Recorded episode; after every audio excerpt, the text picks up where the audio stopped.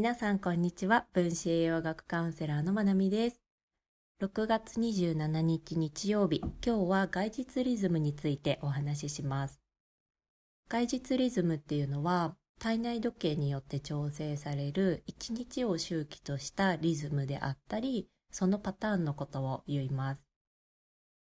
例えば、睡眠。朝日が昇る頃の時間に起きて、まあ、日が暮れてから眠るっていうのも一つの外日リズムになります。その他体温も朝私たちが活動している時間帯は高くって、夜寝る前、寝に入る時から寝ている時の方が活動している時より低かったり、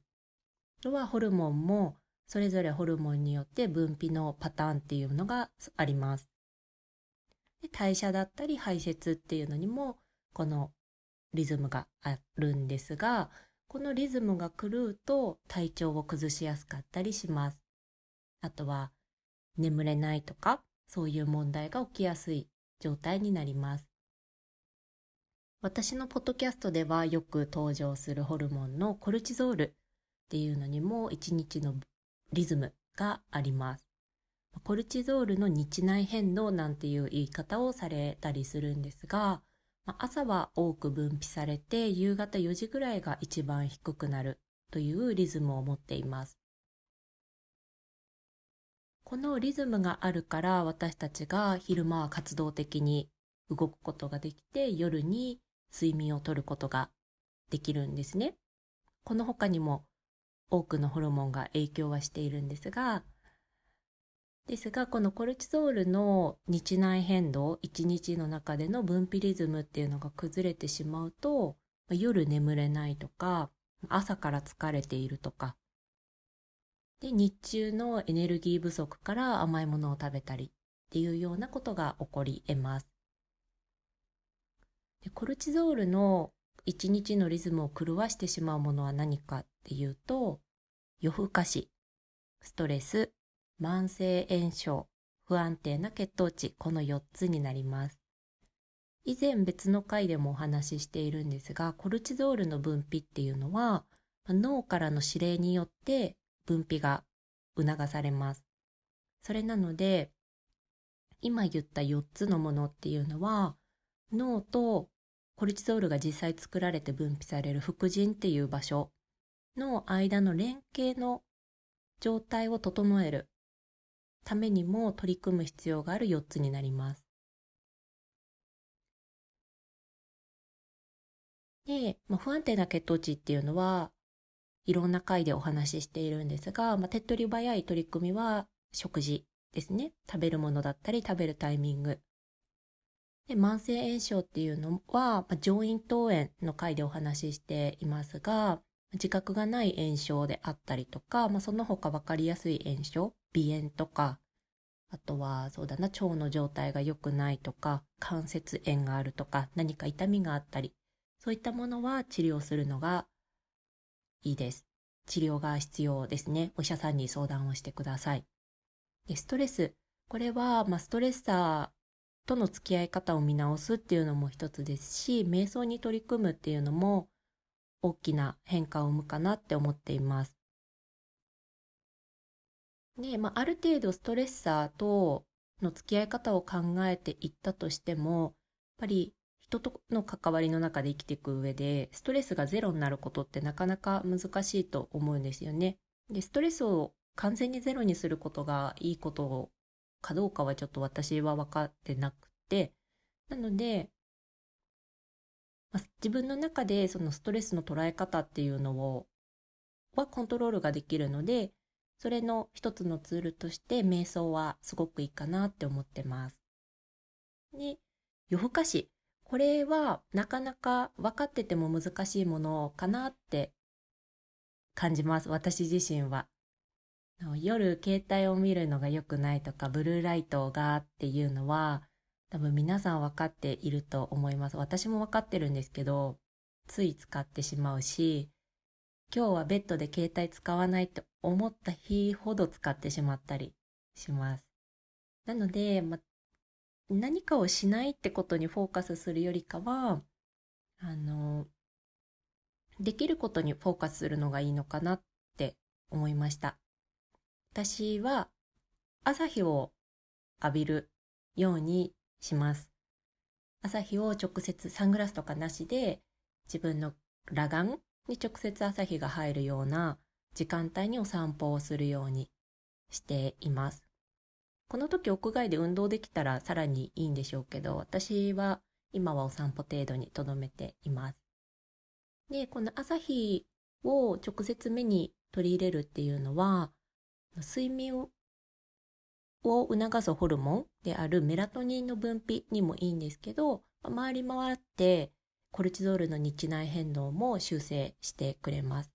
なので睡眠パターンが整ってくるとコルチゾールの分泌も整ってくるので、携帯いじるのやめれないってそっちにいっぱいエネルギー注ぐよりかは、朝日をしっかり浴びると夜ちゃんと眠くなるので、そういった力を借りながら、あの整えていくのも一つかなって思います。でさっきサングラスなしでって言ったんですけど、一日を通してサングラスなしで過ごすのではなくって、こう朝日の時間だけは10分とか20分とかは裸眼で朝日を取り入れられる時間を設けるといいです。で、これがそのホルモンの分泌を促すからなんですね。で、ただ、あの、あまりに日の光が眩しい人、直接太陽を見る必要はないんですけど、直接太陽を見なくても日の光が眩しすぎる人っていうのはもしかすると交感神経が優位になってしまってると瞳孔って開くんですね。なので、もしかすると交感神経が優位なことで瞳孔が開きすぎて眩しさを通常よりも感じている可能性もあります。で、朝交感神経が優位になってしまう理由っていうのは、夜間の低血糖、寝ている間に血糖値が下がりすぎてしまって、交感神経を優位にすることで血糖値を保っている状態。この場合は、あの、お散歩に行く前に食事をとれるといいですね。で、交感神経がもうバリバリ優位になってしまうぐらい血糖値が下がってしまっている状態だと、そこで朝ごはんを取ったとしても血糖値が上がるまでちょっと時間がかかります。なので、その場合は、こう蜂蜜で作ったレモネードとかをお湯で割って飲むとか、まあ、蜂蜜を取り入れられるといいですね。理由はこの間の蜂蜜とお砂糖の回でお話をしています。で、この朝、交感神経が優位な状態で目が覚めると、まあ、その瞳孔が開いて眩しさを感じるっていう他には、歯ぎしりとか食いしばり、なのでエラのあたりの張りを感じたり、肩こりと、は腰痛、背中の張りなんかを感じることもあります。ね、人によっては夜間金縛りのような状態があったりとか、トイレにたくさん起きる。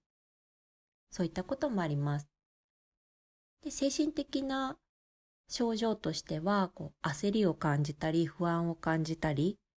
こう特に原因が見当たらないけれどもすごく不安を感じる人っていうのは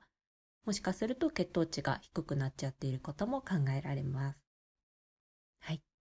なので、まあ、血糖値もケアしながら運動とか外で過ごす時間を作るとか、朝日の力も借りながらコルチゾールの分泌リズムっていうのを整えていくといいかなって思います。で基本的に私が話している内容っていうのは、副腎疲労って言われるような、このコルチゾールの分泌が、分泌リズムが狂ってしまったような人で、ちょっとケアをして元気な状態にしよう。より一歩進んだ状態にしようっていう人向けに話していることが多いです。なので、副腎疲労とか、まあ、そのストレスによって参ってしまっていない人、もう基本的な健康の状態があるっていう方は、今言った蜂蜜がとかそういったことはもう気にせず元気にお散歩に行ってください。で、できたら運動を屋外でする、朝の時間帯にするっていうのがいいです。で、まあ、空腹感とともに帰宅して、朝食をとってお仕事なり一日の取り組みを始めるっていうのもいいかなって思います。なので皆さんの状態に合わせて参考にしてもらえたら嬉しいです。今日も聞いてくださってありがとうございます。